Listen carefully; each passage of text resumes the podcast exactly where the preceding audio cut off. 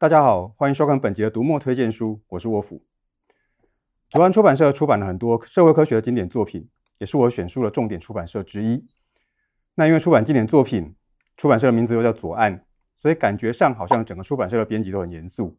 不过今天邀请到左岸出版社的总编辑黄秀如，就是要颠覆大家对这个出版社的印象。小薇好，沃夫好，大家好。小薇从前就想要当编辑吗？没有哎、欸，他不在我的志愿清单。如果要做哈，也是要做作家呀。那小薇入行当编辑之后，觉得编辑是一个怎么样的工作呢？我在入行之前啊，做过一些呃学报的编辑，也做过立法委员的国会通讯，嗯，然后当过书店店员，也编过阅读杂志。嗯我本来以为我对于出版的内容，还有就是形式等等这些东西，应该都还蛮有掌握的。嗯，但是我真的成了编辑了之后，我才发现要做一本书，需要知道的事情非常的多。首先第一件事情就是，那你书要做给谁看？嗯，很重要的是要让读者也能够喜欢你所喜欢的书。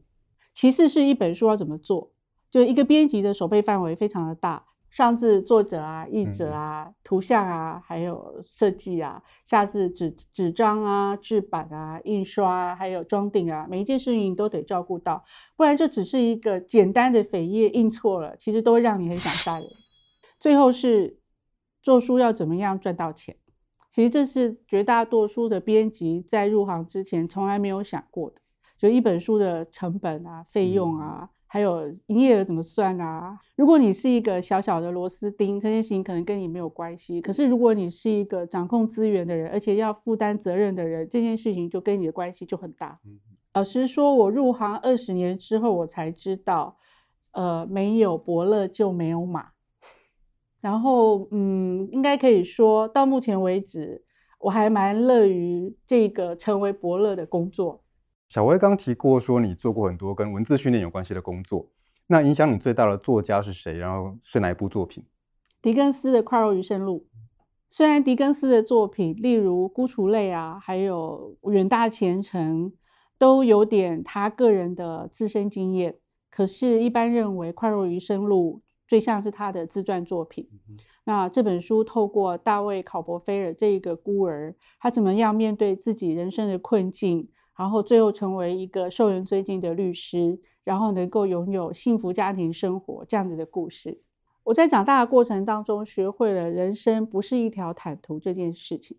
人会走在不同的道路上，有些时候是命运使然，有些时候是自己的意志所决定。这样子的体会，就是《快乐余生路》教给我的。没想到小薇推荐了一个经典的文学作品，因为左岸的出版品大部分就是社会科学类的书，所以今天其实找小薇来。本来也是想要呃，请你帮大家介绍一些左岸的出版品。有一个书系是我和同事共同经营的，广泛的来说可以叫做中国因素。嗯哼，具体的来说，可以是中国这样子的一个强权是怎么样子构成的，它怎么运作的，以及就是中国这个强权它跟它周边的国家之间的关系。嗯，还有就是说，那中国这个强权它怎么对全世界投射它的实力，不管是硬实力、软实力还是锐实力。嗯哼。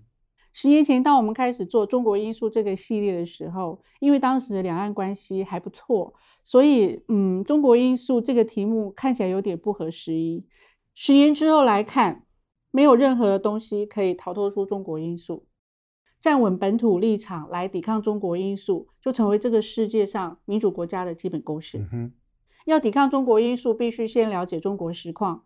左岸出版了以下几本书，可以帮助我们了解这件事情。嗯、第一本是没有安全感的强国，透过一个同心圆的架构来探讨中共建国七十年之后的外交政策，从内部不稳定的地区如西藏啊、新疆啊，到周围有敌意的邻国像日本，以及会阻碍他成为区域强权的美国，最后到他希望可以发挥影响力的欧洲等地。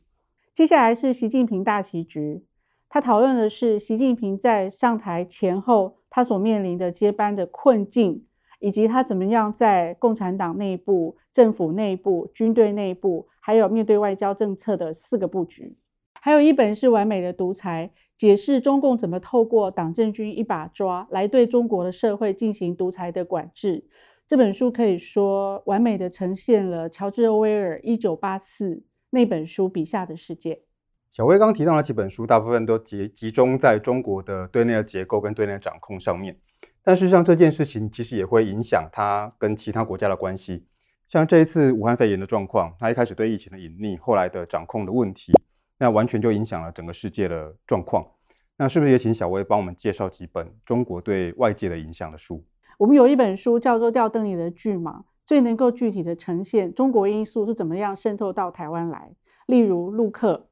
陆资，还有妈祖，以及为了顾及到两岸关系之间的嗯美好，所以我们在教科书上面对于台湾史观的呈现就出现了扭曲，还有我们的言论自由、我们的媒体自由也受到了影响。另外，我们最近出了三本跟台湾和香港抵抗中国因素有关的书，这三本书应该要一起看。第一本是《烈火黑潮》，讲的是反送中运动的第一手纪实报道。接下来是为什么要占领街头？他讨论了太阳花运动、雨伞运动，还有反送中运动是怎么发生的，以及这样子的运动，它对于台港两地的公民社会产生了什么样子的影响？第三本是香港预兆的家邦。